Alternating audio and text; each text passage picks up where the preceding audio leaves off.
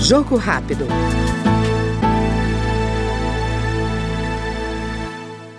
Um grave problema social dos últimos tempos levou a deputada Rogéria Santos, do Republicanos da Bahia, a apresentar projeto que inclui no Código Penal o cancelamento e o linchamento virtuais, aqueles que ocorrem por meio de redes sociais ou outros canais da internet. O texto pune ainda o internauta que fizer uso de contas falsas para difamar ou caluniar pessoas. Segundo a parlamentar, a chamada cultura do cancelamento é perversa e pode destruir vidas. Na verdade, a gente sabe que, infelizmente, a criação da lei ela vem para regular comportamentos reiterados. Isso que deveria e deve motivar o legislador para criar uma lei. Então, quando a gente começou a observar o comportamento do cancelamento virtual de forma reiterada, e não só reiterada, desequilibrada, nociva e, como bem você colocou, cruel. É, a cada dia que vai passando, a gente vai observando que o requinte de crueldade nesse tipo de conduta é muito grande.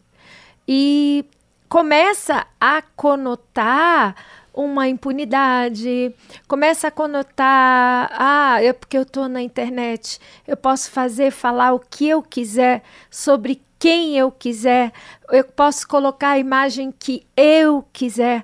Então, assim, não é assim. A gente precisa entender que, ainda que estejamos num ambiente virtual, nós estamos ali, primeiro, formando opiniões. Segundo, em se tratando de terceiros, existem regramentos que já contemplam a liberdade de expressão, a proteção da honra e da imagem. Então a gente precisa entender que o nosso comportamento ele é totalmente lícito a partir do momento em que ele se enquadre naquela legislação que está vigente. Não, a gente não está aqui trazendo um cerceamento no âmbito da comunicação, de nem de perto eu penso nisso, mas o respeito ao ser humano, a dignidade da pessoa humana, o respeito ao emocional da pessoa.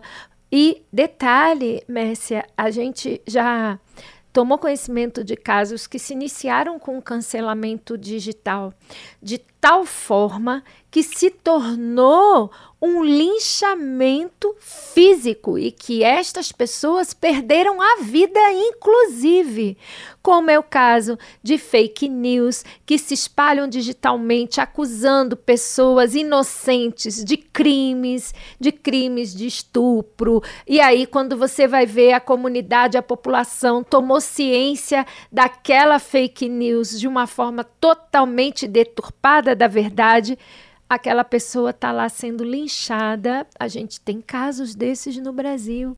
O projeto da deputada Rogéria Santos, do Republicanos da Bahia, que ouvimos aqui no Jogo Rápido, prevê pena de detenção de seis meses a dois anos e multa. Se o cancelamento ou linchamento virtual foi praticado por contas falsas, a pena pode chegar a três anos. E se a prática procede de agente público, a pena poderá ser aumentada em um terço. Jogo Rápido.